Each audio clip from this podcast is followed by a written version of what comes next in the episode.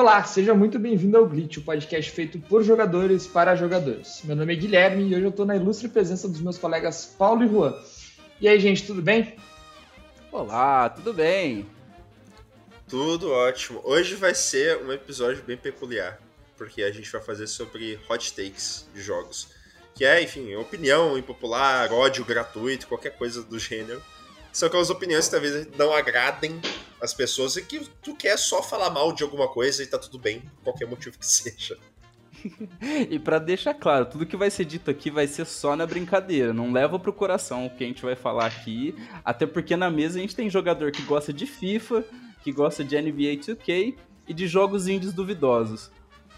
Cara, e esse episódio Esse episódio vem num time muito louco, porque a galera no Twitter está num streak furioso de publicar aquela foto do Encantado, eu acho, aquela, aquele frame do Encantado, falando, insira aqui uma opinião polêmica. Então a gente vai inserir as nossas opiniões polêmicas e o Paulo vai cantar agora, é agora que o Paulo vai cantar.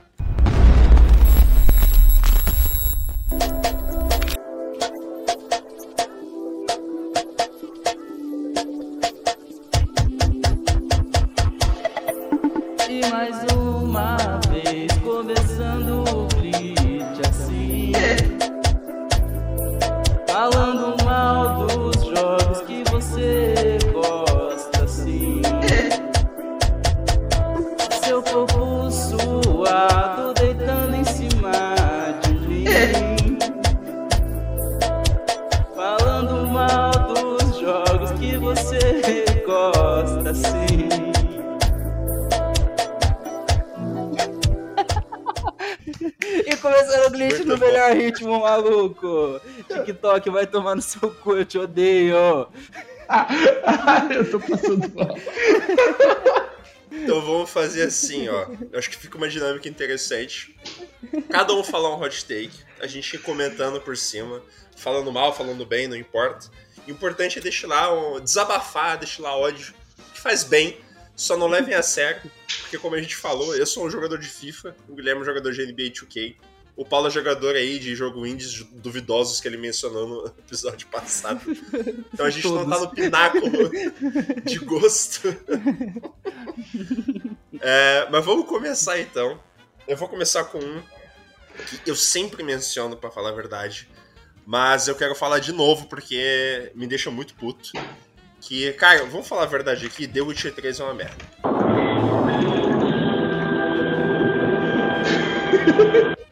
Né? Por que, que eu tô. Ah. Cara, é que é o seguinte. Por que, que eu falo isso? 2015, em 2015, eu vou falar de Game of the Year aqui. Em 2015, The Witcher 3 ganhou de Bloodborne e de Metal Gear Solid 5. Não tem ah, bosta esse Metal Gear absolutamente, Solid. Não tem absolutamente nenhuma chance do The Witcher 3 ser melhor que esses dois jogos. Não tem. Sabe por, sabe por que eu acho isso, cara, sinceramente? Porque o combate é muito ruim. O enredo é pior. Eu acho o enredo muito ruim. E não tem mais nada, não tem conteúdo, tudo que tem é, sei lá, tipo, a, o seio de, de Witcher oleoso que aparece no jogo. A saturação do jogo é horrível. O jogo é feio. Eu não entendo, não gosto, acho horrível. Eu sei que o Paulo gosta, mas ele tá errado. Errado tá você de falar que uma obra de arte daquela é horrível. você tá me tirando. Mas tu gosta do combate de The Witcher? Não, o combate ele é mais ou menos. Vamos combinar, não é o melhor dos combates, mas eu joguei no computador, no teclado e mouse, que eu acho que é, o, é um pouco melhor do que no controle. Alguns jogos são bem melhor no, no, no mouse e teclado do que no controle. Mas se o combate é horrível, o enredo também é, é mid, o que, que sobra? Sobra você fazendo mimimi aí. Reclamando do puta jogo bom. Gente, pode ir lá no Twitter do Juan e fazer muito hate em cima dele. Porque ele joga Persona e ele tá me falando de combate ruim. Ah, não, pera aí. JRPG tem, tem, um puta combate bosta. A todo momento a merda do jogo para e fala: Olha só, a Wild Enemy Appear. Briga aqui, para sua exploração para brigar com 40 inimigos iguais. Mas o que é o The Witcher? Tu fica matando os zumbizinhos no, no meio do, do cenário aberto. Tu anda de cavalo, o cavalo não anda direito. O combate é ruim. Aí o jogo tenta te convencer a ser botânico ainda, fazer medicina. Witcher é o Batman medieval. Entendeu? Uau, mas aí, aí tu realmente. Guilherme, o que, que você acha de Witcher? Cara, eu joguei umas 4, 5 horas de The Witcher 3. Eu tava numa época que eu tava experimentando muita coisa, porque eu tinha recém comprado meu computador.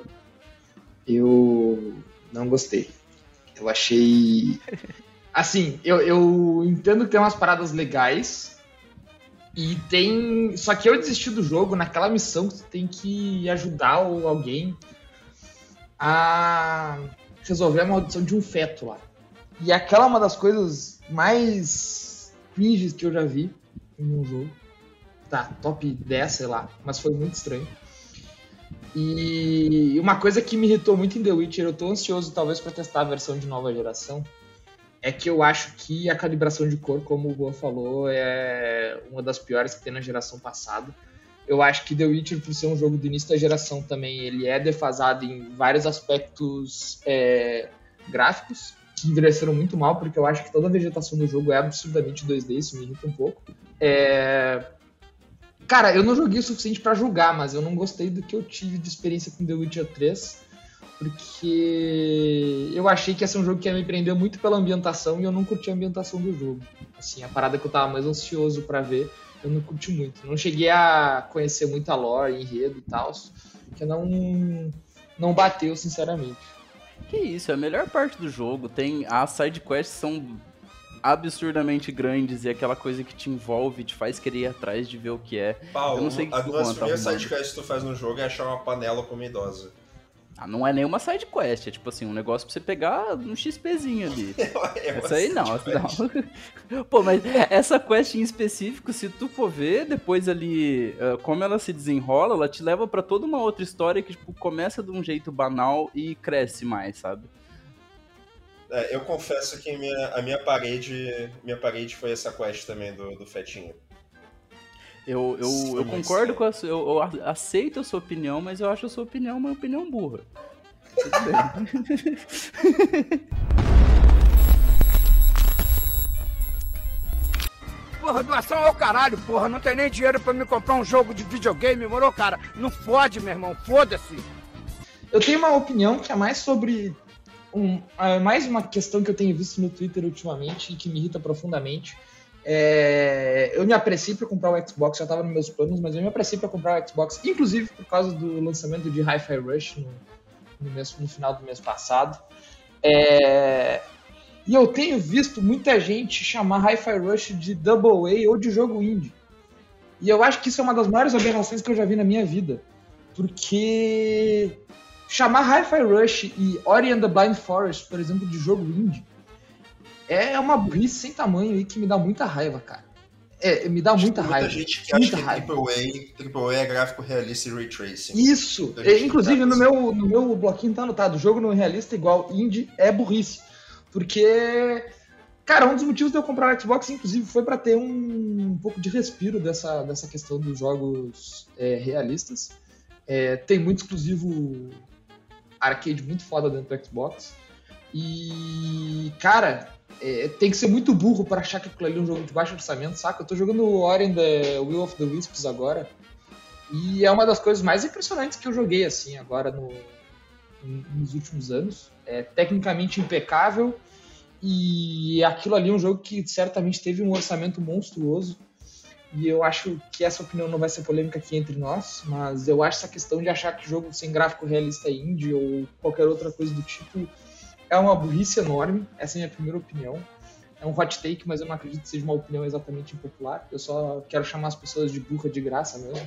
não leve pro coração. E é isso. Pô, se for usar esse conceito de que, nossa, ah, gráfico mais ou menos, pô, chama o First Pokémon de indie, porque assim, se ele fosse feito por, por uma produtora indie, eu ia até achar ok, mas o First Pokémon é cagado. Assim, o problema é... do Pokémon é que ele é um jogo japonês que tenta ser um jogo ocidental. É, o problema do Forspoken é a Square Enix. Esse é o problema. É... O Forspoken, o Forspoken, inclusive, Eu sei que tem muita coisa na indústria japonesa de jogos que é muito maravilhosa, mas o Forspoken é uma prova de que tem certas coisas que os caras não sabem fazer. E... Tipo, mundo e, e parkour. Exato. Mas é. Forspoken é cagado. Cagado. Cagado. Jogo merda. Jogo merda, não, lixo. Tchau. É Tchau você, Forspoken. Tomara que não sem, venda sem nada. discordâncias. E... não, Forspoken Mas... é. a gente saiu de falar de gráfico não realista para falar mal de Forspoken gratuitamente. Então eu acho que a gente tá indo muito bem já. É... Eu não sei se você tem mais algum comentário sobre, não é uma opinião super polêmica, eu só queria realmente fazer esse desabafo aí. Então, ah, não, é concordo. Concordo totalmente, assim, falar que porque o estúdio é pequeno, pequeno assim, entre aspas, né, não é um, um estúdio gigantesco, faz um, um, jogo lindo, tipo, fala que é, que é indie, tipo assim, até que ponto você chama de indie? Indie pra mim, tipo, é um cara só fazendo, três caras no máximo fazendo um, um jogo, tipo assim, se for ver o, o Ori, ainda mais o, o primeiro, que foi uma puta surpresa, pode ser que ela era uma produtora indie até um pouco menor, mas puta merda. O que os caras fizeram, assim, é trabalho de AAA com orçamento de, de jogo indie, sabe? É bizarro. Ué, no caso do Hyper Rush não tem nem desculpa. O scope do jogo e toda a programação do jogo não é indie. Não tem como duas, três pessoas fazer aquela porra. A Tango, a Tango Frameworks lançou ano passado Ghostwire Tokyo que assim, é um jogo totalmente mediano, mas se alguém vier falar que Ghostwire Tokyo é um jogo Double A, é meio foda. Não, não é. A Ghostwire Tokyo é a empresa de The Evil Within. Não, provavelmente não é. vai. O, o The Evil Within 3 foi anunciado dentro do, do Hi-Fi Rush, inclusive. Não sei se vocês já viram isso. Sim, então, sim. Assim, é, cara, Hi-Fi Rush é um jogo de um, um, escopo absurdo que a galera que não jogou não tá pronta para entender. É a minha opinião. Assim. E a mesma coisa vale pra Ori, sinceramente. Eu acho que sim. Concordo, concordo totalmente. E vai ser um dos poucos momentos que a gente vai concordar nesse programa, né?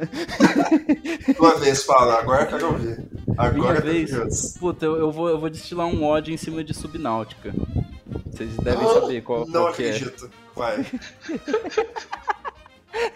Eu tô preparado já, me preparei. Como vocês sabem, tipo, eu tenho uma paixão, tipo, vocês dois sabem, não sei se a galera sabe, mas eu tenho uma paixão por jogos que tem crafting e me, me possibilitam fazer, assim, um, a minha vilinha, montar minha, minha galerinha ali, fazer um grind gigantesco para fazer uma coisa nada a ver, assim, tanto porque eu amo Fallout e montar minha vilinha, coletar meus negócios, montar armadura, ficar horas e horas decorando a minha casinha pós-apocalíptica.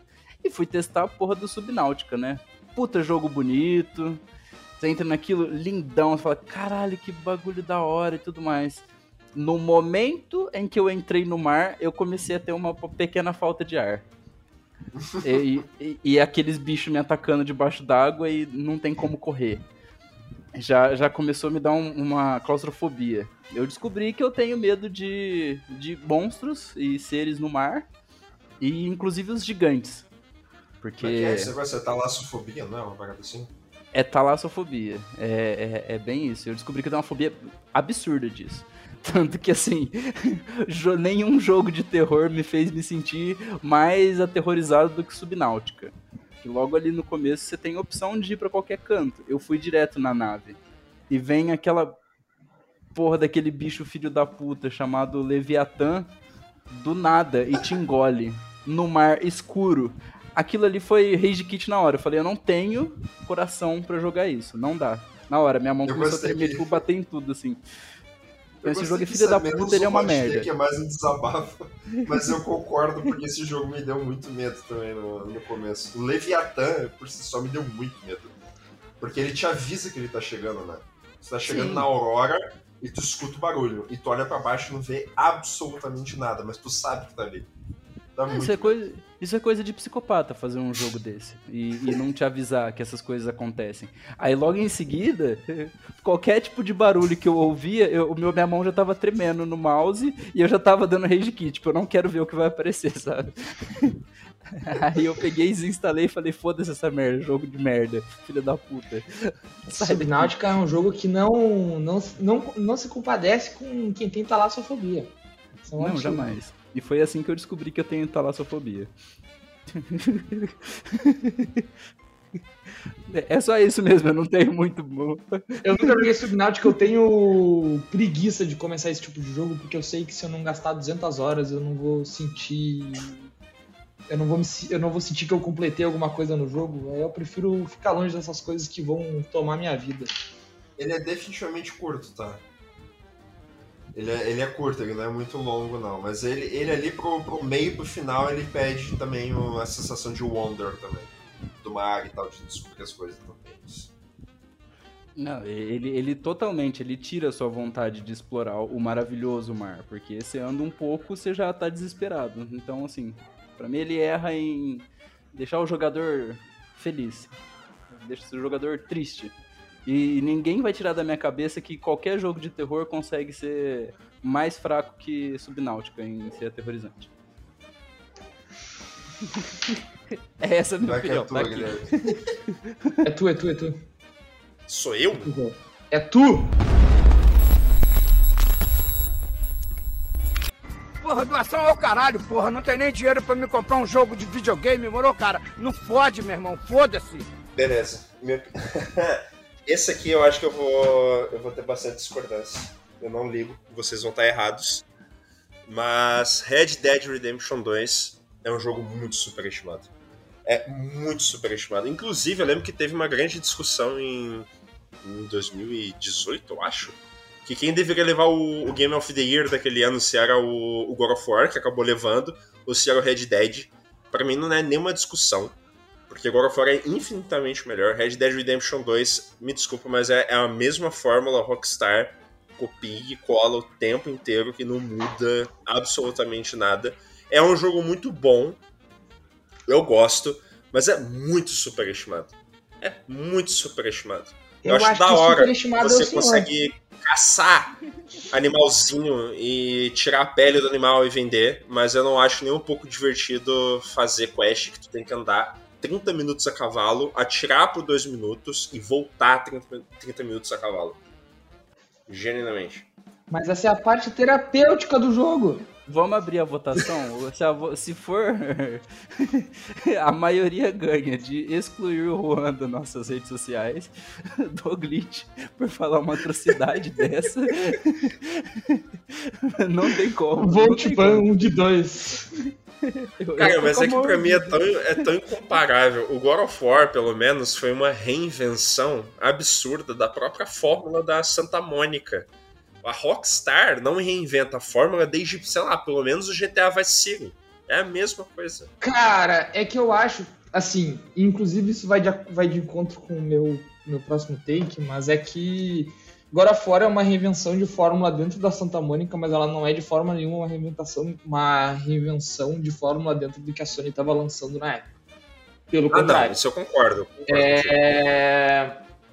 E assim, eu acho que Red Dead Redemption, o 2, é um dos games que estabelece um, um, um patamar de world building, assim. E naquela época ali a gente tem alguns jogos que estabelecem é, um patamar de world building diferente. É, e eu acho que Breath of the Wild está nesse, uh, uh, nesse patamar. Eu acho que Red Dead Redemption 2 está nesse patamar de que, tipo assim, cara, e foi inclusive em uma época que a galera tava falando muito sobre como os consoles da, da geração estavam defasados e, e, precisava de mais coisa, precisava de consoles melhores para a galera desenvolver que Red Dead eu acho que é uma parada que aponta assim, meu, dá pra fazer coisa pra caralho nisso aqui, o que vocês estão falando? E estabelece um novo patamar de world building ali. Eu acho que o Red Dead é um desses jogos, Breath of the Wild é um desses jogos. É...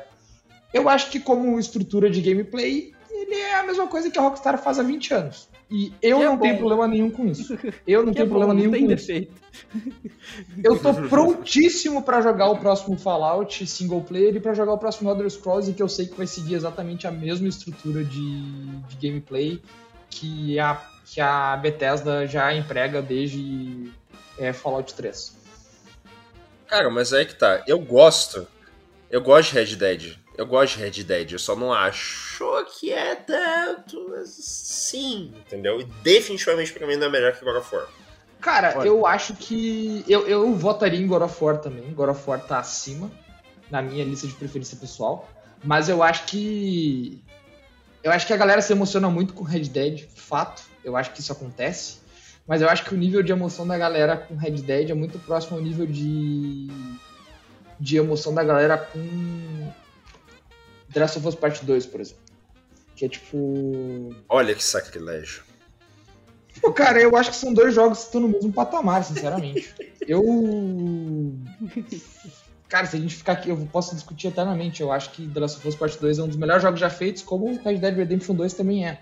É por isso que esse hot take é tão bom, porque eu não acho um dos melhores jogos, um dos melhores Olha, jogos já feitos. Eu vou falar, é um dos melhores já feitos. Ele foi tão disruptivo em, em, em esmero com a construção de mundo que ele até estabeleceu limites para trabalhadores e devs de o quão salubre é fazer um jogo tão bom e quanto uma empresa pode explorar o trabalhador para isso sair direito.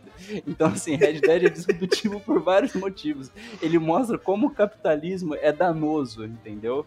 Contrata mais gente para fazer, mas faz bonito. Ele olha para assim, oh, gente, aqui ó, vamos explorar o trabalhador porque sai jogo bom. Eu discordo disso, mas eu acho que aí botamos um ponto importante político aí na, na construção de, de videojogos. Cara, na Red Dead 2 demorou oito anos para sair do papel. Oito anos. Se não tivesse explorado ninguém, ia demorar 16. ia virar Diablo. Diablo ia 3. virar Diablo, Diablo 3, ia lançar para celular. Ah, cara, eu não consigo achar Red Dead Redemption 2 é, um jogo superestimado, porque eu acho que tem coisas ali que nenhum jogo faz igual ainda. É, e eu entendo, assim, eu entendo que tem paradas que são monótonas. Eu aprecio muito esses momentos de, de monotonia, monotonia, monotonia.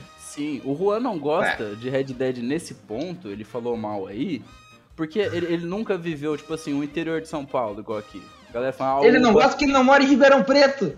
Ele não mora em Eu Ribeirão morei Preto. no interior de São Paulo, o que, que você tá falando? Mas você não Em gosta Ribeirão Preto? da roça. Você Cara, eu, mo- é, eu morei. Pera aí. Pera aí. Eu morei em Franga, São Paulo. Eu ia pra sítio, pô.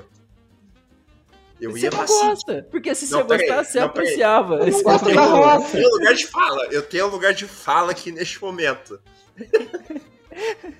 Fala então, me diz o tanto que você é da roça.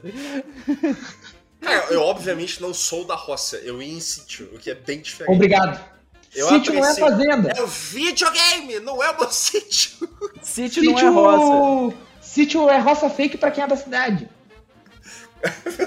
Se você não cumprimenta a galera na rua ba- abaixando a cabeça assim, só com um sinal pra baixo, ou fazendo aoba, e, e tudo tá, tá explicado pra você, você não, não entende o conceito do Red Dead, porque o Red Dead é Mas isso, aí você bota tá, em primeira pessoa, de. Eu gosto de Red Dead. Eu gosto. Eu só tenho essas coisas que me incomodam. Eu vou te dizer outra coisa que me incomoda. não Me parece, incomoda você gosta. que 99% do jogo, 99% do jogo tu tá andando a cavalo e tem que ficar apertando X. O jogo inteiro é X. O cavalinho dá o trote dele. O, O jogo o inteiro. Não comprou o mapa pra fazer o Fast Travel. Eu comprei uma pra fazer Fast Travel, mas tu tem que estar na, na- no acampamento pra fazer. Pô, a viagem de cavalo é muito doida, porque aí começa a chover, você para, mano, mas vai ficar frio, aí você troca de roupa, você, você, você- você- você esconde debaixo da ponte. Ah, Paulo, vai raio. jogar The Sims com uma DLC das- do sítio. Porra. Pô, seria incrível. seria incrível. Inclusive aí, aí, Games, para de lançar essas merdas de spa que ninguém quer ir pra spa, a gente quer ir pra roça. quer brincar de cavalo. Tirar leite da teta da vaca, falar ah, oba. Ah, tá tirando. E no Red Dead literalmente dá pra falar a oba pra galera que passa. Sensacional. Sim, é maravilhoso.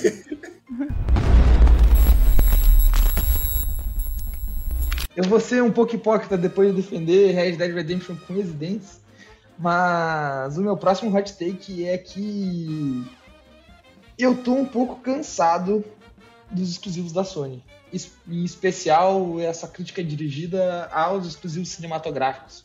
É, eu jogo as Opinião eu- diretamente tirada do chão, mas eu concordo. Cara, eu. Exatamente. Opinião do direto do Chan agora. Eu tô cansado dessa woke culture, tá? Essa. Tô cansado de jogo de agenda. Não, brincadeira. Eu. Guilherme, português, por favor, a gente não é o supla. eu tenho forças, eu tenho forças para jogar God of War, tenho forças para jogar The Last of Us, são franquias que eu amo e que eu provavelmente vou seguir comprando na pré-venda sempre que possível. Mas toda vez que a Sony anuncia um novo exclusivo realista em terceira pessoa, esse tipo de parada, eu fico com sono. É, zero interesse por jogar Horizon, inclusive. E aqui já fazendo uma, uma outra, uma outra alfinetando mais uma parada que eu vi outro dia no Twitter, que o cara tava comparando Horizon Forbidden West sair na Plus um ano depois do lançamento com Hi-Fi Rush sair no lançamento no Game Pass. E eu prefiro, pelas minhas próximas 47 vidas, receber Hi-Fi Rush no Day One do que receber Horizon de graça, nem que seja no Day One também. Porque eu não troco Hi-Fi Rush por Horizon por nada! Um dos meus hot takes era exatamente isso. Eu não jogo Horizon nem que me paguem. Eu acho o jogo muito ruim. Eu tentei jogar o. o Zero Down. E dizem que o Forbidden West é muito melhor. Só que eu não vou jogar um jogo.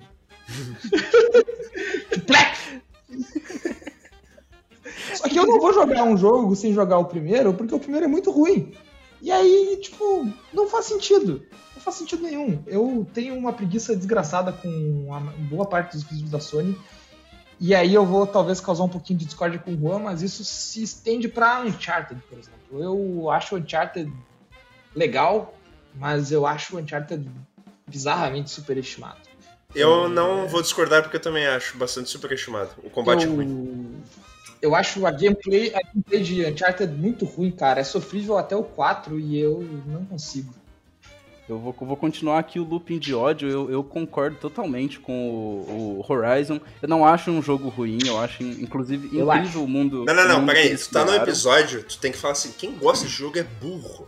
Calma, calma. É isso que tem que falar. Eu acho que a construção de lore e de mundo é muito boa. Eu acho, achei diferente. É uma IP nova que, de fato, foi, foi legal.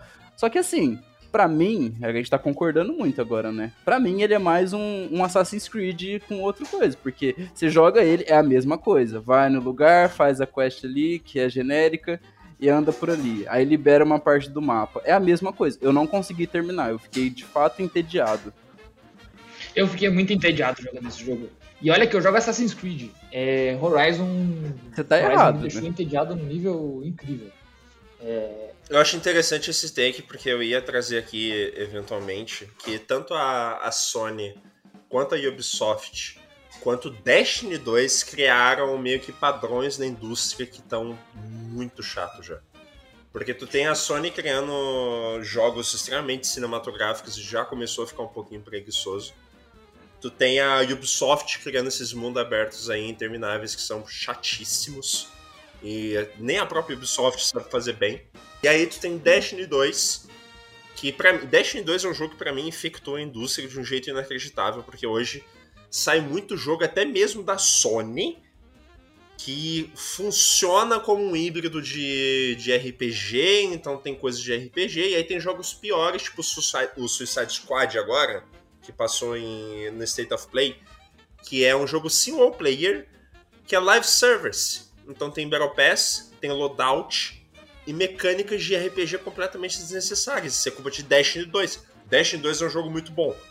Mas criou esse, sabe, esse negócio na indústria de tudo tem que ter live service, tudo. Meu Deus, é eu odeio, eu odeio Otário Coin que é que não é tipo assim, nossa, que não é estético somente, porque se for só estético, é ok, você quer um personagem, uma arminha mais bonita, tudo bem. Agora, tipo, essas paradas que você compra um, um item muito mais forte que a galera, sabe? Tipo, que quebra a experiência, velho. Ah! Cara, eu, eu meio que Assassin's vi... Creed like. Eu odeio Assassin's Creed like. eu, meio que vi, eu meio que vi a, essa parada do live service começar no Code Ghost, se eu não me engano. Que numa DLC do Code Ghost na Season Pass veio uma arma chamada Peacemaker, a pacificadora. É, a Peacemaker era uma uma SMG que funcionava como rifle de assalto, como SMG e como tu quisesse. E quem usava aquela porra daquela arma, se soubesse jogar feito gente, esculachava com o jogo. E não tinha dúvida, se tu não tinha Season Pass do jogo tu trombava com uma Peacemaker caída no chão, tu sempre pegava. Sempre pegava. É... E eu vi Call of Duty ser estragado pra essas paradas, assim. Tipo, COD... Nossa, você entrou no meu hot Ficou take. muito ruim, cara. Muito ruim. entrou no meu ruim. hot take. É, mas o meu hot take em cima da opinião do Juan é que, sendo advogado do diabo, porque eu sou jogador de Assassin's Creed, é, a, a Ubisoft muito mais segue tendências do que cria, e ela sempre falha miseravelmente em seguir essas tendências, porque sempre faz tudo muito pouco. Então, pelo menos no sentido de criar tendências, eu não acredito que a Ubisoft seja culpada pelo cenário que a gente tenha hoje. Uh, Mas ela é culpada por seguir todas as tendências erradas. Inclusive NFT esses tempos, que incrível como é que conseguiram estragar. Nossa, cara, e eu, eu tava vendo um negócio. Isso é um problema dentro da indústria de jogo, né? Porque o jogo demora anos pra ser desenvolvido, né? Ele é planejado e demora anos. Então tu tem jogo, tipo, saindo agora que é live service, que já faz pelo menos 3, 4 anos que esse negócio não vinga mais tanto assim. O Fortnite vingou uma época atrás, porque é um jogo, tipo. Pô, o Fortnite tem quantos anos? Uns 5 já? Por aí? Tipo, na época que lançou o Fortnite, live service, live service funcionava pra caramba, entendeu? E aí essa parada da NFT é a mesma coisa, eu tenho certeza absoluta, Guilherme, e eu até me dói falar isso, que vai sair jogo NFT nos próximos dois anos ainda. Porque ainda tá sendo desenvolvido, sabe? Famoso jogo esquema de pirâmide, né? Porque NFT é outro pega trouxa, otário coin da vida real. É, 100%. Porra, doação ao caralho, porra. Não tem nem dinheiro pra me comprar um jogo de videogame, morou, cara? Não fode, meu irmão. Foda-se. O, o Guilherme já puxou uma, uma, uma linha aí que casa muito bem com o meu ódio ultimamente, que, pô, lá no PS3, no, no 360, eu tinha uma paixão por jogar Call of Duty, Battlefield, e, tipo assim, era um multiplayer muito, mas muito divertido, muito divertido, de assim, de da gente comprar os joguinhos na pré-venda, pra, tipo assim, dar meia-noite e, e conseguir jogar com a galera e passar, tipo assim, obviamente que a gente era molecada e tinha essa liberdade, mas virar o final de semana jogando Call of Duty online. E o que tá me dando nos nervos é a, tudo que tem online hoje em dia, tipo um Fortnite, Overwatch, o Warzone e Battle Royale de um, de um modo geral, porque estragaram, estragaram o, a diversão do, do multiplayer. Você vê, sei Eu lá, o- os Battlefields hoje em dia. Puta, é lindo, é bonito, tem toda uma, uma questão ai, de customizar a arma de tal jeito. Só que assim, primeiro que tá lotado de hacker, porque hoje em dia o negócio é muito mais competir pra quem vai ganhar e não a diversão do rolê. Tipo, quem é o melhor, quem grava e faz stream do negócio ficar mais bonito. Ah, quem matou mais. Tipo assim, perdeu a graça. Tipo, umas hitbox muito esquisitas, você não sente que você tá atingindo o inimigo. É, Overwatch, por exemplo, é uma bosta que você só consegue acertar se você está parado. E senão sua mira é um, um lixo. Você toma um tiro, você morre. E tipo assim, né, ah, ah, ódio, ódio geral, ódio tu, geral. viu que, tu viu que eles fizeram com o Overwatch 2, né? Porque o, Over, o Overwatch 2, ele, tipo, ele melhora mecanicamente em relação ao primeiro, mas é exatamente a mesma coisa, né? Só que tu, no primeiro tu tinha vantagem que tu dava... É, tu desbloqueava skin com muita facilidade, porque terminava as partidas, tu desbloqueava as skins que tem no jogo, né? Uhum. Agora não, agora é o quê? Battle Pass. Battle Pass e Cash. Ponto. Não, é odioso, é odioso, porque eu lembro que, nossa, quando lançou o Call of Duty Black Ops, tipo assim, puta jogo completo, tipo, sei lá, 10 fases pra jogar, tipo, tudo desbloqueado, só precisava subir de nível, sabe? E tudo que tu fazia, tu fazia jogando. Uma parada. é, Eu lembro que o Juan jogava Fortnite, eu fui experimentar Fortnite esse ano, comprei o PC. E, cara, uh, eu não jogo multiplayer, uh, de fato, sério, tem muito, muito tempo. Tem aí meus. Cara, tem oito anos já, se pá, que eu não jogo multiplayer a sério. É, eu jogava muito Call of Duty, W3, Black Ops 1, Black Ops 2 eu joguei pra caralho. É, o Black Ops 2 menos. Mas me dá uma frustração muito grande que tu tem que pagar ou que tu tem que fazer um, um farming muito absurdo pra conseguir as coisas. Por exemplo, eu sei que no Fortnite, se não me engano, dá pra tu farmar os, o Battle Pass, né? Uma parada assim. Só que, cara, eu acho muito bizarro, tipo, tu começar um jogo, aí tu entra lá no lobby, tá todo mundo com skin do Homem-Aranha, skin do, do Kratos, skin do Master Chief, é, skin do Darth Vader, os caralho a quatro. Aí tu tá lá com uma regata branca e uma calça cargo. E tu vai ficar com a regata branca e a calça cargo até tu pagar o Battle Pass. Ou tu pagar um pacote de skin. Sim. Puta. Mano, não. Eu gostava lá no Call of Duty que eu podia farmar pra minha arma ser vermelha, eu botar foi-se o martelo estampada nela e matar a galera. Sim. E que eu tinha, e que eu tinha uma header pra colocar no meu, no meu nick, que era tipo uma parada muito absurda que eu tinha feito. Sei lá, tu caiu de 30 metros e sobreviveu, aí tu ganhou um negócio lá pra botar no teu perfil. E tipo, meu, isso, sei lá, cara, eu não consigo mais jogar jogo online. Eu não vejo graça hoje. Parece que é sem. sem, sem Cara, sem- o que matou o multiplayer é o live service. É o live service. Porque quando o COD era bom, o jogo era lançado e era aquilo e ponto. Vai ficar anos o server aceso e as pessoas jogando? Sim. Mas era aquilo e ponto. Hoje, tu compra um COD, aí tu tem que comprar o, o pacote completo. Compra um COD, aí tem o COD, aí tem o, o a, Warzone, que agora é 2.0, já tá na segunda season, e tem Battle Pass, e tem a loja de cash, e tem o loadout. Tipo assim, virou um live service. É lixo. É Eu, completamente eu dei lixo. upgrade no PC, né? E falei, puta, vou voltar a jogar um Call of Duty, né? Ver qual que é do Warzone. E, tipo, já tinha entrado na Season 2. Cara, o jogo tem 80 pra 90 gigas. E você dá, você loga nele, ele tem uma performance lixo, lixo.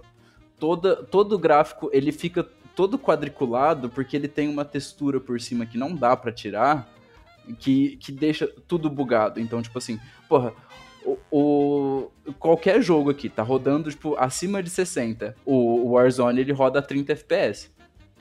Porque ele é todo cagado. E não, Pô, não sabe o que, que é pior, cara? O pior é que se tu compra, tipo, eu comprei recentemente o Modern Warfare de 2018. Que eu acho um single player ok, entendeu? Eu gosto do single player do 2018. É, ele tem lá teus problemas, porque, enfim, né? Mostra crime de guerra que é feito por americano e no O jogo tá foda com desse russo, jogo, né? o foda desse jogo é que o multiplayer dele é incrível, só que tá escondido num jogo que é uma Isso, É exato. E aí, qual é- sabe qual que é o foda? Se tu compra hoje o Modern Warfare de 2018, você não consegue jogar sem baixar absolutamente todo o Warzone. Então o jogo no final fica pesando mais de 160 GB pra jogar o single player. Isso, é- isso, isso eu nunca vou entender, legitimamente. Eu não sei quem defende isso, mas é a Não. pior coisa, sabe? E a Zeda, os caras querem deixar o, o jogo muito mais complexo com muitas coisas, você acaba não usando nada, não entendendo nada de como serve o negócio, pra que que serve, e, e o gameplay fica escroto. Pô, eu lembro o Modern Warfare 1 online. Pô, ele tinha, tipo assim, é, sei lá, se tivesse no máximo 10 kill streak pra você escolher o que era. E, tipo assim, e, e três coisas, acho que era um era 3 kills, outro 5, o outro 10, sem morrer. Puta, e funcionava maravilhosamente bem. Maravilhosamente bem. Aí agora é, é essa merda, é isso. É a minha tristeza por jogos online. Cara, eu, eu lembro de experimentar quando ficou de graça durante. Quando eu tinha o Warzone instalado. É, ele instala todo o Modern Warfare, né? E aí, se quando fica os final de semana de graça, tu pode jogar o resto do jogo. Eu lembro que, cara, quando ficou de graça essa porra, eu joguei o Team Deathmatch, eu pensei, cara, isso aqui. O que, que a Activision tá fazendo da vida que eles não estão dando mais ênfase nisso? Porque o jogo era incrível, tá? Tipo, Modern Warfare 2000 é 2019, eu acho, o jogo, não tenho certeza. É, é É, 19, é 19. E o multiplayer dele, sem ser do Warzone, é incrível mesmo, eu concordo. É, é incrível, cara. É um Team Deathmatch que realmente parece um COD do início, ah, da, virada da, da, da virada passada de década. Tipo, é incrível. Só que aí o jogo não entra em promoção. Tu só pode. Não entra em promoção de jeito nenhum. Tem, tem uma penca de coisa atrás de paywall, não sei o quê. Pô, cara, dá uma preguiça, saca, de jogar o jogo, porque parece que tu vai entrar ali, tu vai jogar que nem um condenado e tu ainda não vai conseguir as coisas porque tu não, tu não pagou pelas paradas. Isso me irrita demais. Estragaram o COD e eu já fui a pessoa que colecionou todos os COD de Play 3, então, tipo assim, isso dói muito pra mim. Não, dói demais, dói demais. Ainda se você se for ver o, o valor que tá o Modern Warfare 2, que já não é mais um jogo lançamento, pra comprar, ele eu acho que ele tá beirando uns 300 reais. Pô, e o pior é que ele é uma DLC do Warzone, praticamente. Ele é uma DLC multiplayer da Zone. Porque, sinceramente, cara, é o single player não presta. E só existe o fator multiplayer. E o multiplayer é complementado do, do Warzone. É horrível. É muito horrível. Não, não, é, e assim, vamos conversar aqui que os, os servidores do Warzone, eles são muito bosta. Muito bosta. E, sei lá, pra mim estragou toda a experiência Call of Duty que era pra mim, assim, melhor eu não que jogo, de multiplayer. Eu não jogo Warzone desde a época do Modern Warfare de 2019. Porque quando virou pro Black Ops é, Cold War eu não joguei mais. É, é foda. E o, e o foda é que, tipo assim, o Warzone era bem decente. E eles conseguiram estragar o bagulho. Era tipo um dos poucos Battle Royales que eram legais de jogar. E os caras conseguiram estragar a parada. É, enfim, quem quiser jogar um Call of Duty de Play 3, meus amigos, se vocês quiserem jogar, fica o convite aí, porque é muito bom, tá? Muito bom. Vamos fazer isso se hora, vocês por quiserem. favor. Vamos fazer, vamos juntar um lobby com todo mundo que é fã dos antigos e, e, e jogar, jogar no PS3, aquele jeitão. O meu hot take é que Atomic Heart. o Atomic Heart tem o mesmo nível de diálogo que Forspoken. Mas como o protagonista é branco padrão, com músculo para agradar em céu, ninguém liga. E eu incluo pessoalmente o Days Gone nessa lista, que pra mim também tem um diálogo muito merda. Atomic Heart especificamente, eu joguei muito pouco porque eu não tanquei o diálogo. E eu acho que isso seria a mesma coisa com Forspoken, pra mim, sinceramente. Eu não discordo, porque eu preciso falar uma parada. E agora passei de, de incel de chão pra defen- eh, defensor da agenda. É. Mas é que eu vi uma galera caindo de pau na Voxel, porque eles fizeram um review super negativo sobre Forspoken. E nos poucos pontos positivos, eles colocaram que era um ponto positivo a protagonista do jogo ser uma mulher preta. E assim, é, primeiro que o jogo não tinha muito ponto, muito ponto positivo pra botar. Segundo que eu acho que é um ponto positivo muito válido. Que tipo assim, meu, é, na medida do possível, tem isso. E eu, e eu fiquei Pô, muito puto porque as galera, que a galera não conseguiu entender.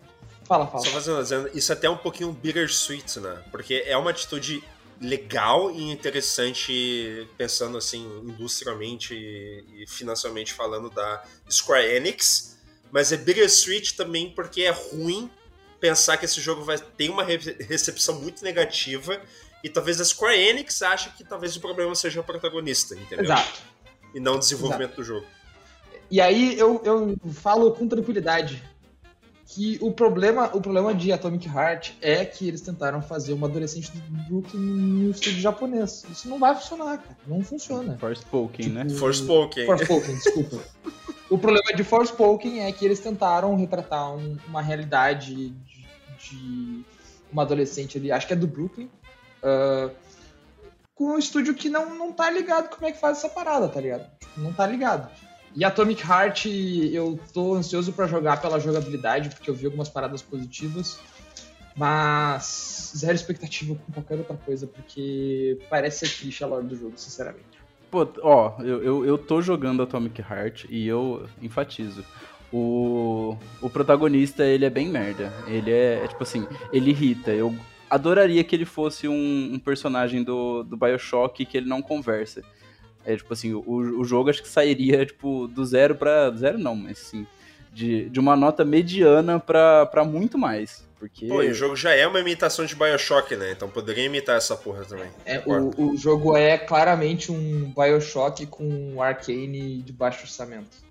Mas eu falo assim, de lore ele não é ruim, ele não é ruim, ele é bom, inclusive. Eu, eu gostei bastante. Inclusive, eu acho que é um dos dos pontos altos do jogo, além da gameplay que é desafiadora. É, ele, é, ele é um pouquinho carrancudo e dá aquele medo, sabe? Tipo, porra, tem um cara correndo atrás de mim, isso é assustador. Mas de lore, ele não é ruim. E a gente, é, provavelmente a gente vai ter um review dele, porque eu tô curtindo algumas coisas, mas vai ter pontos negativos também, que eu vou ter que falar mal. Eu não discordo de ti. Eu não discordo de ti, mas eu, eu vou te falar que pessoalmente me incomodou muito. Tu começa o jogo e o começo do jogo é um walking simulator, tal como o Bioshock Infinite. O Sim. início do jogo é também numa cidade flutuando nos céus e paradisíaca e futurista, tal como o Bioshock Infinite. Só que pelo menos o Bioshock Infinite tinha um diálogo que você não queria dar um tiro na cabeça. O Atomic Heart tem um diálogo muito ruim. Eu, eu assim. Bah, cara, eu, eu, eu ainda concordo com, com o que eu falei, sinceramente. Para mim tá no mesmo nível que Forspoken e Days Gone de diálogo, por motivos diferentes. Né? Porque Forspoken é dev japonês que pensa, como é que americano fala? Assiste o um filme da Marvel e descobre. Isso é Forspoken pra mim. Aí tu tem Days Gone, pra mim, que é ainda pior, né? Como é que um homem norte-americano do Texas fala? Não sei, vai no poll do 4chan e descobre. E é Days Gone. E aí tu tem Atomic Heart, que é uma mistura muito estranha de Bioshock com um protagonista sem sal. Tipo, um protagonista, tá, branco músculos. E é esse é o Posso fazer um comentário adicional sobre Atomic Heart? É que eu não sei se vocês já acompanham a repercussão da galera sobre o personagem do Jensen Ackles no The Boys, que é tipo assim, o personagem do é o como é que é o nome do personagem, Rô? Tu que assistir? É o Soldier Boy. Soldier Boy. Soldier Boy, isso. O Soldier Boy, ele é o protagonista de estimação dos incels que assistem The Boys o fato de escolherem ele para fazer a, a publi de, de Atomic Heart com um personagem que é a cara do Soldier Boy, para mim, escancara muito o que, que é o público-alvo do jogo. Ah, explica muito, explica muito. É, Nossa, o público-alvo do jogo é aquele. É, vai ter gente, assim, que nem o Paulo, que nem eu, por exemplo, que talvez tá interessado pela gameplay e tal, mas o que tem de gente querendo jogar Atomic Heart, porque tá maluco pra ver é, é, essa, essa, esses diálogos cheios de, de, de, testosterona, digamos assim, é bizarro. É bizarro. E tem muita gente hypada pra isso. Eu vou, eu vou te falar uma coisa que, tipo, eu percebi. Eu tava. Eu entrei no jogo com essa. Com essa, essa sensação, tipo assim, puta, vai ser um puta propaganda anticomunista, sabe? Tipo, pra fazer uma graça. E, tipo assim, eu comecei a jogar e eu vi o protagonista como, igual você falou, esses incels, mas, tipo, esse cara entrando nesse universo que não é dessa forma, sabe? Porque tanto a luva quanto as coisas que você lê e, e, que você vê parece muito de tipo assim, amigo, isso essa brisa que você tá tendo errada aí, não é bem assim. Olha aqui sabe? Tipo, ele vai nas entrelinhas te fazendo entender melhor a parte comunista, sabe? Que também foi uma polêmica absurda. Sabe o que é jogo. foda, Paulo? Eu tenho a impressão que você vai ser a minoria de recepção do jogo. Isso Não, que é sim, foda. Pro provavelmente, porque, por exemplo, assim, tem uma coisa que ficou muito famosa, que é a geladeira sexualizada lá, que virou meme com força do jogo.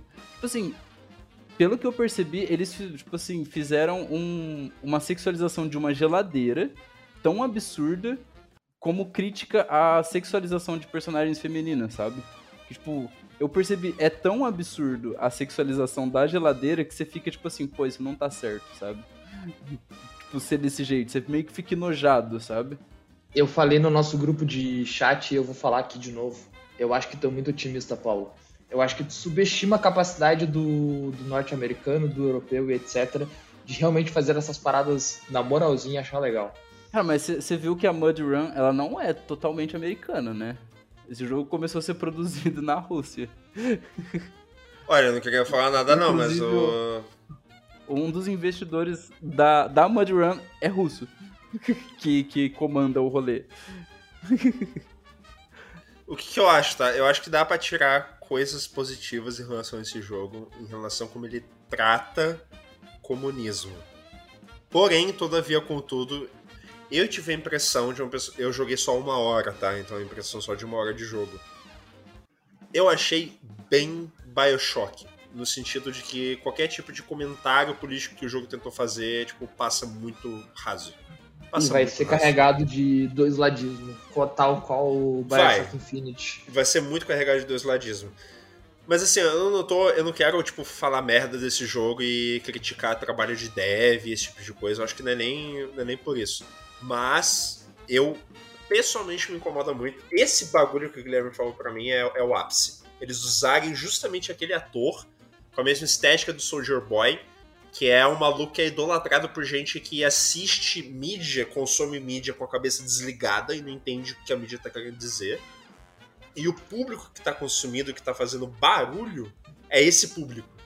De tipo, somos resistência nesse mundo aí que tem Forspoken. E para mim, a Tokyo Heart e Forspoken são muito parecidos.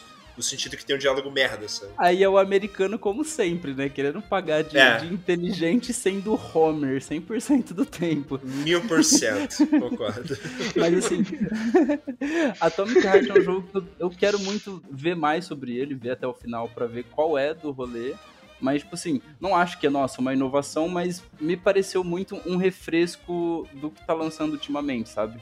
Tanto de tema, sabe? Pra mudar um pouco. Porque o que eu cansei também é, é FPS com pro- protagonista e tudo voltado aos Estados Unidos contra comunistas e coisas assim. Então, sei lá. Paulo, você precisa jogar Deathloop ontem. Se tá gostando de Atomic Heart, tu vai achar que Deathloop é o maior game já feito na história. Simplesmente. Porra, doação ao caralho, porra. Não tem nem dinheiro pra me comprar um jogo de videogame, morou, cara? Não fode, meu irmão. Foda-se. Tô jogando Takes Two com a Ana. Tô adorando o jogo.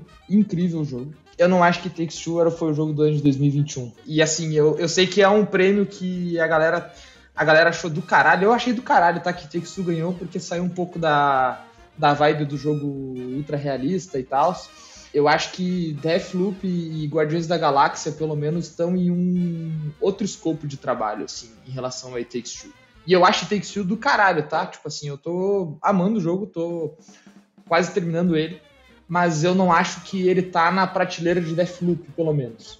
Eu acho que esse Game of the Year aí de 2021 foi um prêmio muito mais de, de carinho pro, pro Joseph Fares do que realmente It Takes Two ter sido o melhor jogo do ano. Eu acho que tiveram jogos melhores, no plural mesmo, do que It Takes Two em 2021. Não sei o que, que vocês vão achar, eu acho que só o Paulo jogou, né? Mas enfim, pra mim é isso. Olha, eu joguei Deathloop e eu joguei o Guardiões da Galáxia. O que, que eu acho, tá? O Guardiões da Galáxia, pra mim, não é tanto assim. Eu amei esse jogo. Eu amei a história. E eu acho que é um jogo muito injustiçado por culpa do, do Avengers, inclusive. Tanto é que não vendeu tão bem por conta disso. Porém, todavia, contudo, é um shooter de terceira pessoa com mecânicas extremamente parecidas com o que a gente já tá acostumado a ver no mercado. E quanto a isso, pra mim, não me surpreende tanto. Não é uma coisa que chama tão atenção quanto o It Takes Two. Deathloop, Deathloop pra mim. Mas aí é uma opinião pessoal minha e talvez até seja um hot take. Eu achei uma bela de uma bosta. Eu Aí não é tua. Eu não consegui. Cara, pior que assim, ó. O Deathloop é o tipo de jogo que eu sei. Eu sei que é bom. E eu não consegui gostar. Tipo, eu não consegui gostar. Eu já tentei, eu insisti, eu joguei. E eu não consegui gostar. Eu não gostei da mecânica do jogo. O que é o pior, né? Porque, enfim, a mecânica é o jogo, praticamente. Eu não gostei da mecânica. E eu não gostei da premissa também. Eu, tipo, eu não, eu não tava engajado desde o primeiro minuto de jogo. Pra ser bem sincero. Então eu acho que o It Takes Two eu ainda não consegui jogar. Inclusive, eu tô com ele baixado no Xbox, eu vou jogar com um amigo meu nos próximos dias que a gente combinou. Mas, cara, eu acho que conceitualmente era um jogo que merecia muito. É um jogo que Eu acho do muito. caralho que ganhou. Eu não acho que ganhou merecido, entendeu? É tipo, esse ano o ala do Chicago Bulls, o DeMar DeRozan, foi pro All-Star Game. Todo mundo sabe que ele não era pra estar lá, mas eu achei do caralho que ele foi. Tava torcendo por ele. Cara, Ele eu acho que foi merecido. Eu acho que foi merecido. Sabe? Porque ele, ele é inovador no estilo de jogar. Não que jogar acho que é. co-op é, é inovador, porque isso tem desde, sei lá, PS1, sabe? Jogar com alguém. Mas a, a questão dele ter tantas mecânicas de plataforma e de diversos jogos em um jogo só, ele vira quase um- uma estação de jogar co-op, sabe? Você excluir a história, que ainda é boa, é simples, mas é boa. É, ele ainda é- são vários jogos dentro de um e ele, ele é de fato um refresco pro que tava sendo lançado. Tipo, a Pô, galera. cara, e hoje a gente vive numa crise de, tipo, se tu traz uma pessoa pra jogar videogame na tua casa, não tem, velho. É aqui, é FIFA, que tem pra jogar, em, sei lá, na mesma tela, tem o Rocket League, tem alguns jogos multiplayer. Tipo, tem poucos jogos saindo hoje que é o clássico split screen, que duas pessoas na mesma TV, no mesmo console conseguem jogar, e que é uma experiência foda. Né? Então, ah, eu acho que por isso merece sim ganhar, sinceramente. Ouso dizer que It Takes Two mereceu, porque ele traz a, a, a, alma do videogame, que é a socialização com outras pessoas. É trocar um joguinho Concordo. ali, Concordo. é ir na casa Olha de um colega o jogar. Guilherme tá errado. ele tá muito errado. errado.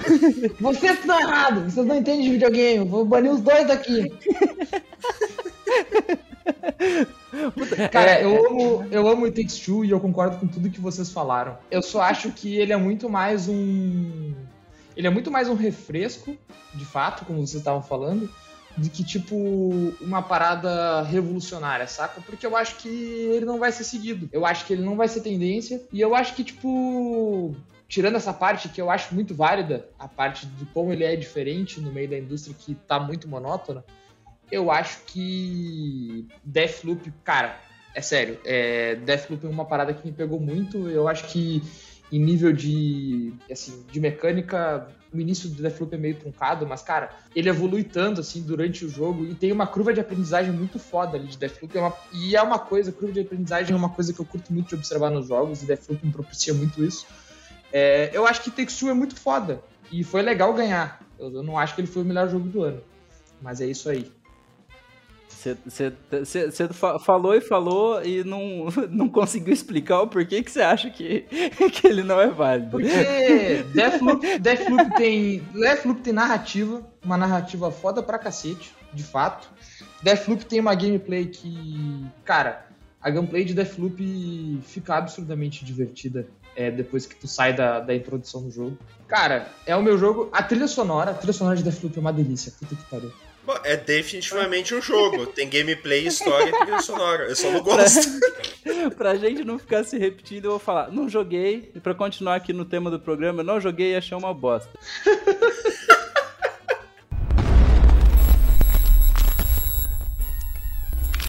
Porra, doação ao caralho, porra. Não tem nem dinheiro pra me comprar um jogo de videogame, moro, cara? Não fode, meu irmão. Foda-se.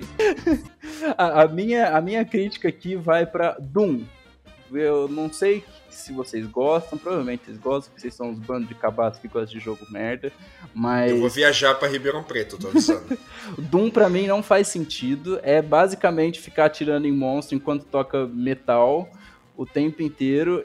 Ele não te conta nada da história, ele te conta a história jogada, não tem um porquê de você estar tá matando os monstros que seja legal, não tem um personagem, nossa, tem que tá acontecendo alguma coisa que, gente, que tem que ir atrás desses monstros. Não, você entra numa fase estranha, com os monstros que é esquisito, e você fica tirando e tocando metal, e sei lá, é um soldado americano no inferno. Puta, não, não faz sentido para mim, achei chato. Paulo, Tentei jogar, não rolou. Escute a semiótica da frase que você falou mais cedo. É um jogo que você, que você mata demônio na base do tiro e tocando metal. Como é que você pode falar mal de uma coisa dessa? E tu, Paulo? Como é que você pode fazer isso? Tu acima de todas as pessoas, como é que tu me fala uma coisa dessa? Achei chato. Achei chato. A música, ah, muito bem. É, a música, muito bem, ok, legal. Mas ele não me dá a coisa. Ele seria um jogo legal, mas ele não me dá a coisa principal. O porquê que eu estou fazendo isso. Ele não me dá o ódio necessário. Não eu interessa, acho... o demônio tá ali pra tirar. Tu tem uma arma, tem um demônio na tua frente. O que, que tu precisa fazer? Acho que falta em mim para jogar Doom ódio. Porque eu, eu, resolvo as coisas de maneira. É... o meu ódio, ele vai de forma passiva-agressiva. Faltou um botão de diálogo e uma opção de persuasão com o demônio. Pô, faltou poder construir uma base no inferno e botar as cabeças do demônio numa prateleira. Faltou, seria... pra ti uma, faltou pra ti uma cutscene que alguém toca o violão e fala Joe, eu vou matar esses filhos da puta. E aí tu ia matar os filhos da puta. Sim, puta, Só sei isso lá. Que falta no começo, igual, igual o, o, The Last of Us. Caralho, mata minha filha no começo. Aí eu estraçalharia todos os demônios possíveis, sabe? Me dá um motivo para ter ódio. Porque eu não quero ter ódio na vida para jogar Doom. Entendeu? Eu nunca terminei nenhum Doom. É, eu joguei é uma bosta chata. eu joguei o 2000... Eu joguei o 2016, aquele que é o reboot. Joguei umas fases, achei muito foda. Só que eu não lembro porque que eu parei de jogar. Eu acho que eu não tinha comprado aquele jogo e eu, eu acho que eu não tinha. Eu acho que eu tava jogando da biblioteca compartilhada com um amigo meu do ensino médio e ele tava sempre jogando, eu não conseguia pegar da biblioteca da Steam e eu parei de jogar. Eu acho uhum. que era tipo isso. E você não se interessou é... em comprar porque você não Mas aí depois. claro, eu não vou pagar pra jogar Doom. tá no Game Pass, tá na Plus. Pra que que eu vou pagar? Nem de graça, velho, desculpa. Eu já usei a música do. a trilha sonora do Doom pra ir pra academia, mas é, é o máximo. Eu acho a trilha sonora melhor do que o jogo. Eu vou fazer, eu vou falar uma parada, eu não sei quanto vocês gostam e, a, e tem saco para jogar jogo antigo. Quando eu tinha o Nintendo Switch, eu comprei uma coletânea, uma, uma coletânea de Doom. E o primeiro Doom, o primeirão, que eu acho que é de 92, é muito liso de jogar. É absurdo, aquele jogo é muito bom. Tipo, é bom, é, muito é ótimo. bom mesmo. E a trilha sonora tocando no, no fone de ouvido enquanto você tá matando o demônio. No primeiro Doom é melhor do que no reboot 2016. Eu falo isso com muita tranquilidade. Doom isso é verdade. é muito absurdo. Pô, o primeiro Doom, a gente vai. Ele tem os seus pontos positivos e toda a. A importância dele na história, porque, tipo assim, foi um dos primeiros FPS a usar aquele sistema de. a ser um dos primeiros FPS na indústria. Então, tipo assim, revolucionou.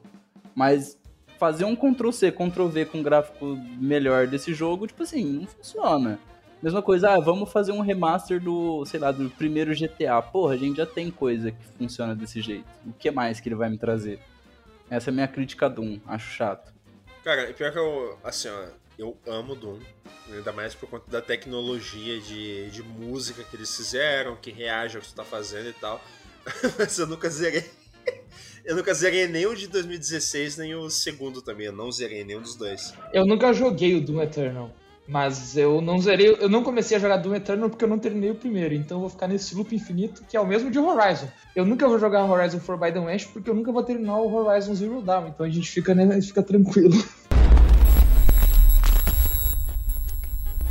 Tá, é o seguinte, eu vou falar eu vou falar de Hogwarts Legacy agora. É o seguinte, é, eu não vou ficar falando muito sobre, até porque, primeiro, eu não tenho experiência de vida para lidar com esse assunto, e eu também não tenho experiência de estudo para lidar com esse assunto. Mas eu vou falar roça. uma coisa. Oi? É porque você não mora na roça, senão você ia ser calejado. Mas eu vou falar uma coisa que me incomoda muito em relação à discussão de Hogwarts Legacy. Eu não gosto da desculpinha.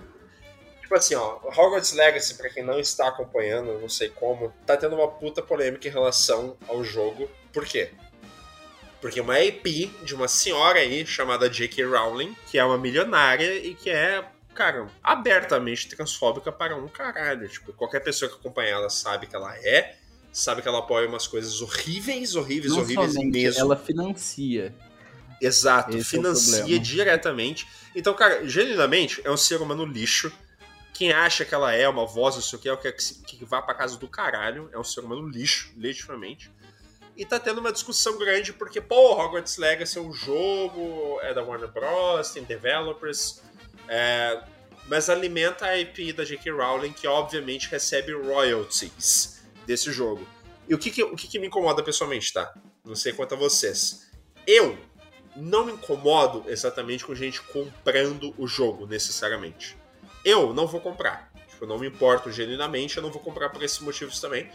Mas, tipo assim, as pessoas não são obrigadas. Primeiro, as pessoas não são obrigadas a saber o que está acontecendo. E segundo, que eu não acho que um boicote também funciona contra esse tipo de coisa. Então, por conta dessa coisa, eu não me incomodo com quem compra.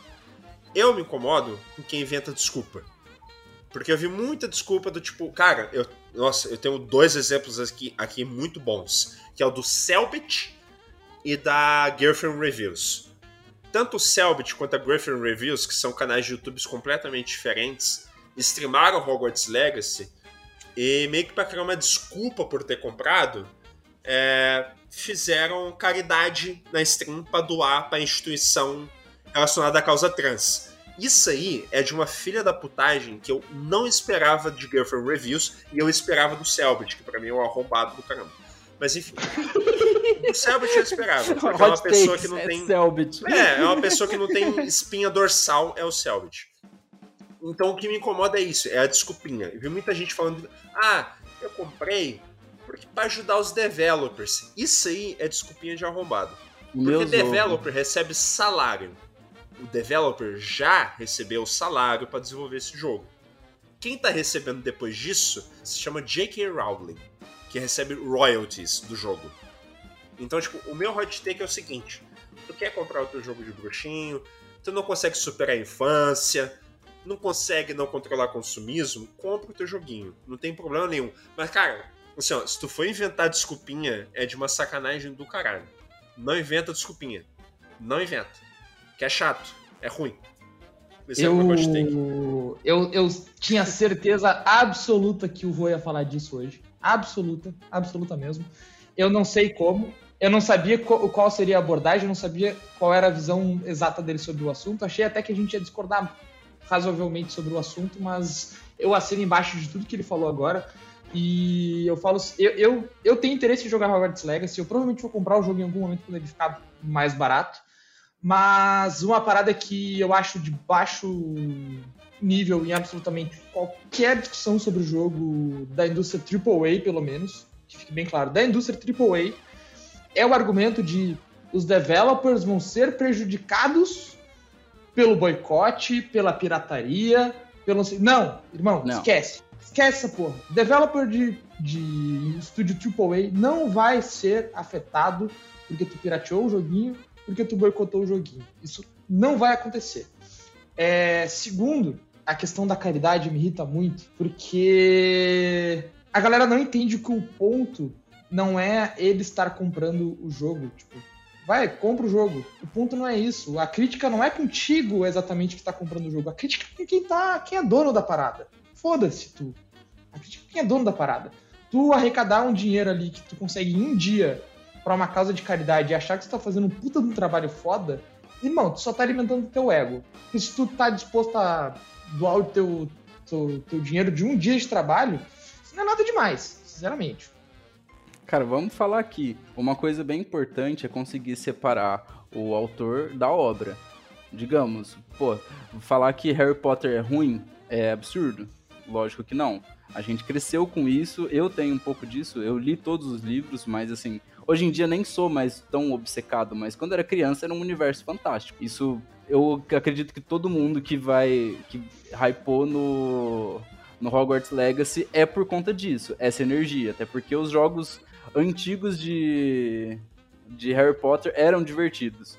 Então, assim, nada contra quem comprou, quem tá ali, pô, minha infância eu vou jogar o bagulho, sempre esperei nisso. Mas, assim, a autora é uma. Vamos falar abertamente, é uma arrombada certo? Igual você vê, por exemplo, é, o Monteiro Lobato era um puta de um arrombado, mas você vai falar que, que Sítio do Pica-Pau Amarelo é ruim? Não é ruim. Hoje em dia a gente pode ter ressalvas à história de algumas coisas, mas ainda é uma coisa boa. Porém, essa. É, eu, eu vocês me conhecem, né? Eu sou, eu sou comunista.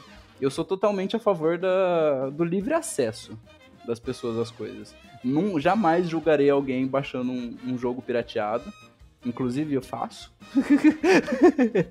Quando eu não tenho certeza se, sei lá, vou curtir isso aqui. Pô, não vou gastar 300 para ver se, se é da hora, mas já vários jogos como Witcher 3 eu testei no Piratão, gostei e comprei.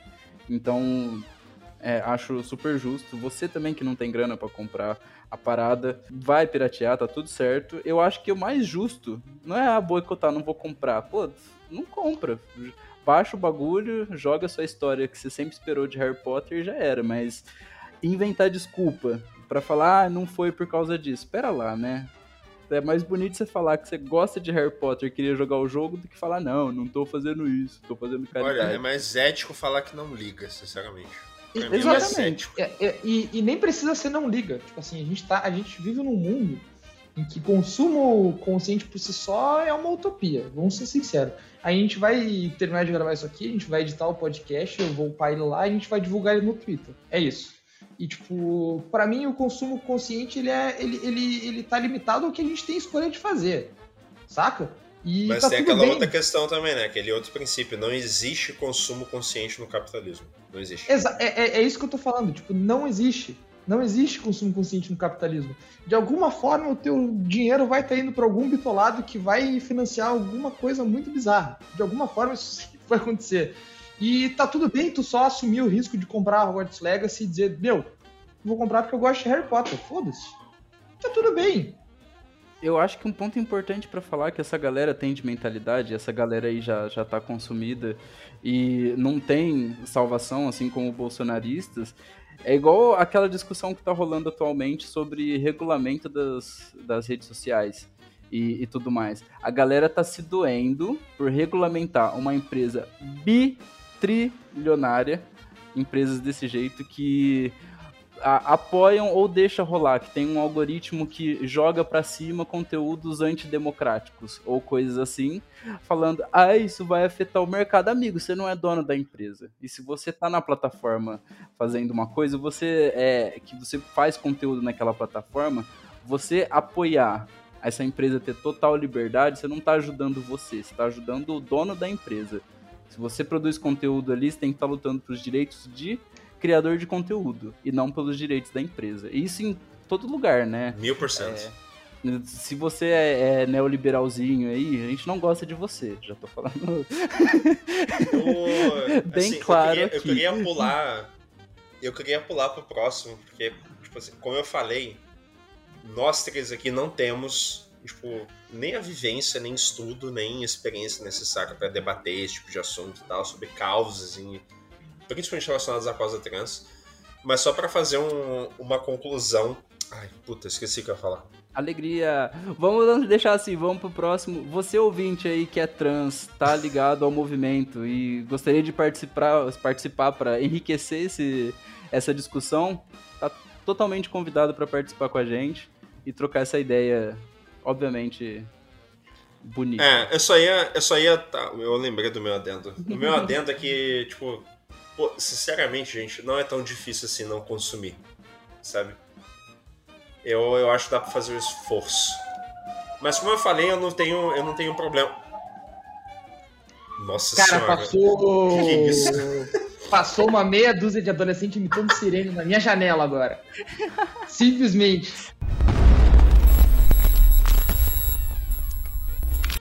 Porra, doação ao caralho, porra. Não tem nem dinheiro pra me comprar um jogo de videogame, moro, cara? Não pode, meu irmão. Foda-se. Ah, eu não tô muito polêmico hoje. Eu não tava. Eu não, eu não consegui pensar em takes é, tão polêmicos. Mas eu vi uma galera falando da demo de Wolong Fallen, Fallen Dynasty, né? Wolong. Wolong. Wolong Que Fallen, é a mesma Fallen empresa Dynasty. que fez o. O Nioh? É isso? É. Eu vi uma galera falando da demo de Wolong Fallen Dynasty. A maioria das pessoas que eu vi falou bem do jogo. Dizem que o jogo tá legal.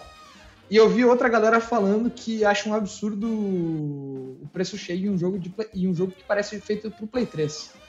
E é uma parada que já me incomoda há algum tempo. É que eu tenho a impressão que a galera não sabe o que é um jogo de Play 3. Porque aquilo não parece um jogo de Play 3.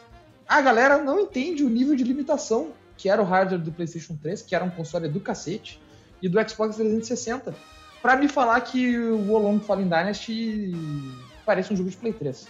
E é uma questão que eu vejo muito da galera falando sobre jogos é, que chegam, sei lá, com um gráfico um pouco abaixo, não sei o que.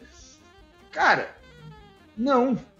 Não. As pessoas não sabem o que era um jogo de PlayStation 3 para falar que aquilo ali tem gráfico de Play 3 é isso, não é um take muito polêmico, mas é tipo. É bizarro, tipo, é bizarro que a galera não tá ligada na parada.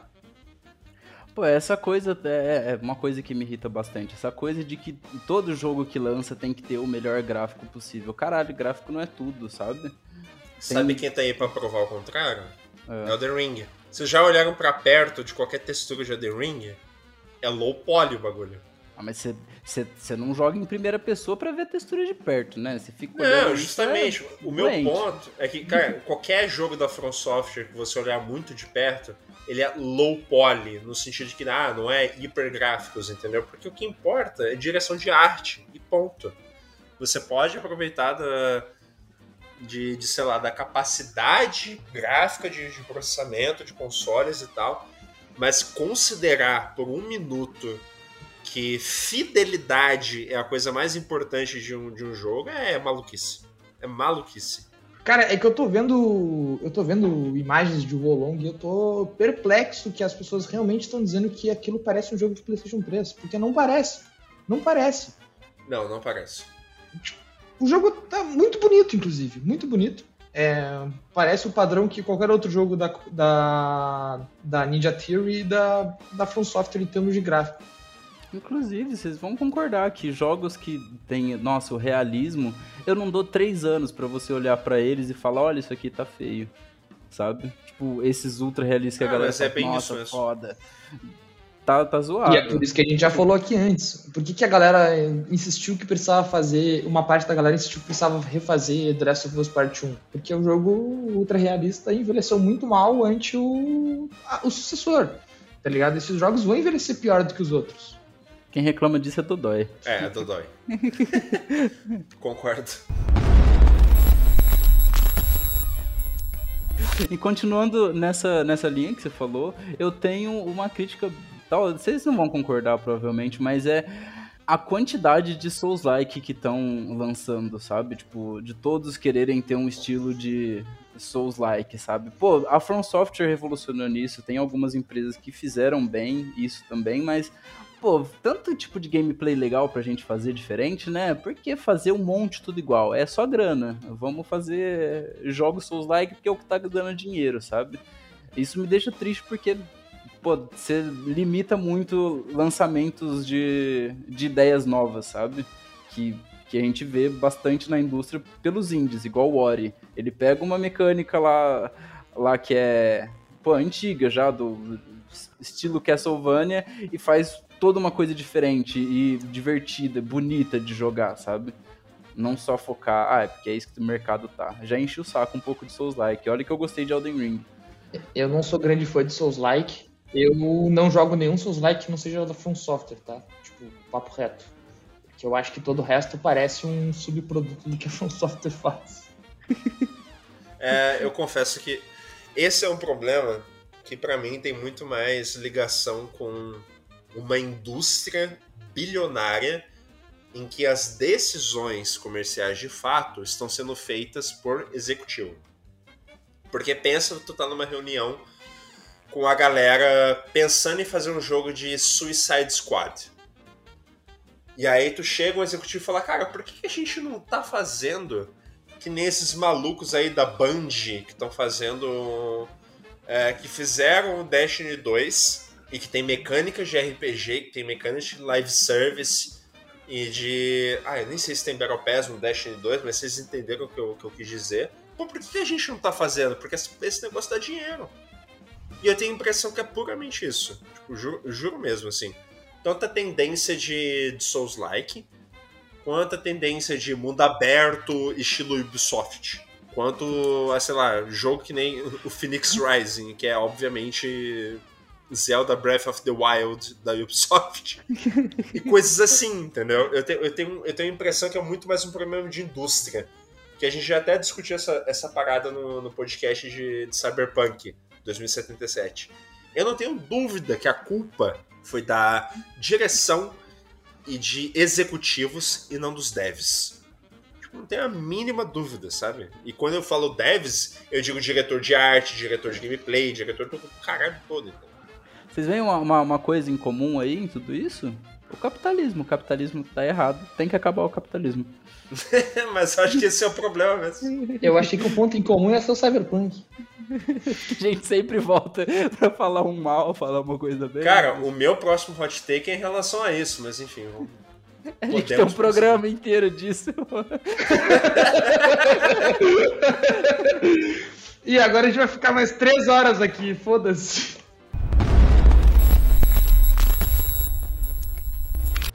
Porra, doação ao caralho, porra. Não tem nem dinheiro pra me comprar um jogo de videogame, morou, cara? Não pode, meu irmão. Foda-se. Eu, eu tenho meu último hot take aqui, que é com o LinkedIn. Ele, pra mim, ele é extremamente problemático, porque alguns pontos assim. Digamos que você faz ali uma submissão para uma vaga. Ele te manda para um site cada vez diferente. Você tem que escrever todo um cadastro de novo e fazer seu currículo novamente. Entendeu? Nossa, sim, sim. É horrível, sim, horrível. Sim! Horrível. Tá, só pra casar com o assunto do podcast, eu vou meter outra opinião polêmica. Eu me, eu me diverti mais preenchendo o currículo em Gup do que jogando The Witcher. É isso que eu queria dizer.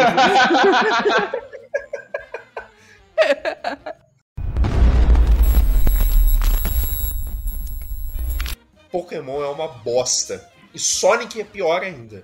Obrigado. Você Eu tá acho errado. Você tá errado. Eu concordo. Tá errado. Eu concordo. Você tá errado. nenhum- Inclusive, Pokémon GO merecia o Game of the Year em 2016 mais do que Overwatch.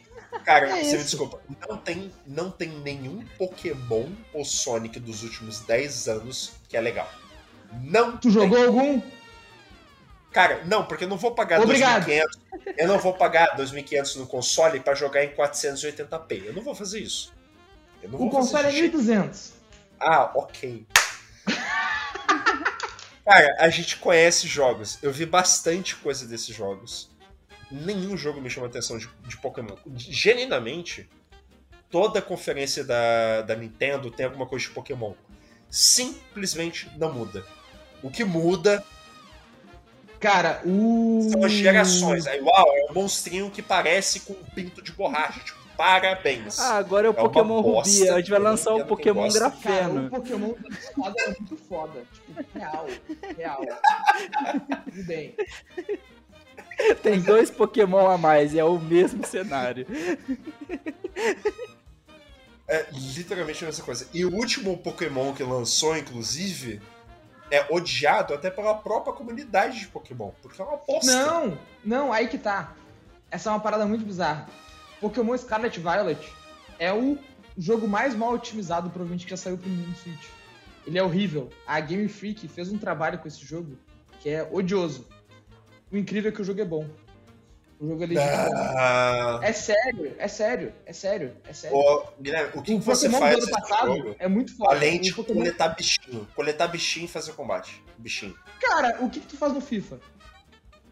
Cara, mas eu não defendo o FIFA aí que tá. Eu não defendo, é uma merda. É Mas uma a- bosta. o, o ponto não é defender, o ponto é financiar o esquema de pirâmide, Juan. Não, peraí, eu, eu quero deixar uma coisa bem clara aqui. Eu financio, eu financio toda a merda possível. Eu financio toda a merda possível. Exato, Mas e eu- eu financio o Pokémon. Quando dá. Mas, sab... não, peraí, mas sabendo que é uma bosta, entendeu? Pokémon GO foi um veículo para ajudar assaltante de celular e trombadinha a levar celular de, de trouxa Cara, na aqui pracinha. na cidade, aqui na cidade foi o contrário. Aqui em Rio Grande tem, tinha um lugar que era, tipo assim, o spot do assalto e encheu de otaku com otaku jogando Pokémon GO e parou de ter assalto durante o dia. tipo, real. beleza, eu vou fazer. Então vou fazer um duplo hot take. Se não fosse pelo Pokémon GO, a IP de Pokémon ainda ia ser pra Fedorento de Chan. Me desculpa aí, mas ia.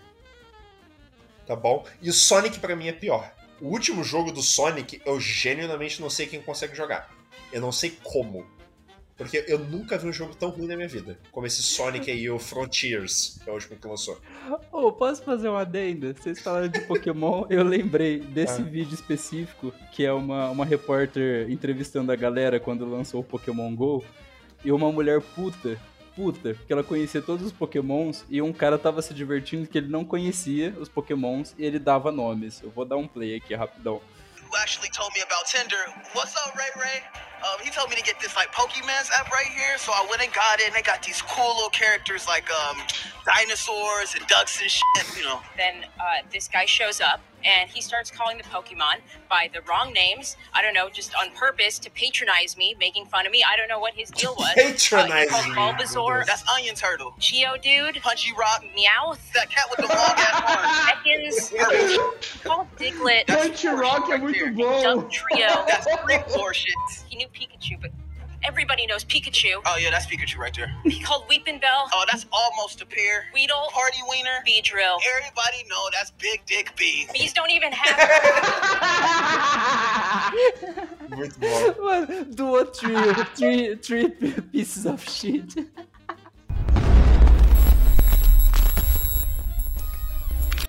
Porra, doação ao caralho, porra. Não tem nem dinheiro pra me comprar um jogo de videogame, morou, cara? Não fode, meu irmão, foda-se. Então é isso, meus lindos. O Glitch vai ficando por aqui. E antes da gente ir pra galera que tá ouvindo, a gente quer ler quais são os seus melhores hot takes aí nas redes sociais. Chama a gente e possíveis jogos nos comentários do Twitch, né? Vamos fazer um tweet aí e trocar uma ideia com a gente. Se você quer melhorar nossa discussão, tem alguma coisa legal pra falar, discorda ou concorda de alguma coisa que a gente disse aqui. Eu não tô nem aí, mas vocês podem comentar. É, isso é importante para deixar claro. Se tem alguém que discorda de alguma opinião e tal, quiser colocar nos comentários, saiba que você tá errado, a gente Não respeita. tem problema nenhum em estar errado. Mas você vai estar errado, exatamente. Gente, mas se você não ficou. Se tu não ficou puto o suficiente pra parar de escutar essa porra, não esquece de acompanhar a gente na tua plataforma favorita de streaming e também na nossa conta do Twitter, onde a gente vai começar também a publicar alguns cortes do podcast. A gente já tá começando a publicar alguns cortes do podcast. E também, né, pra se atualizar, ficar sempre por dentro do nosso episódio mais atual. Até mais. Até mais. Tchau, tchau. Mas.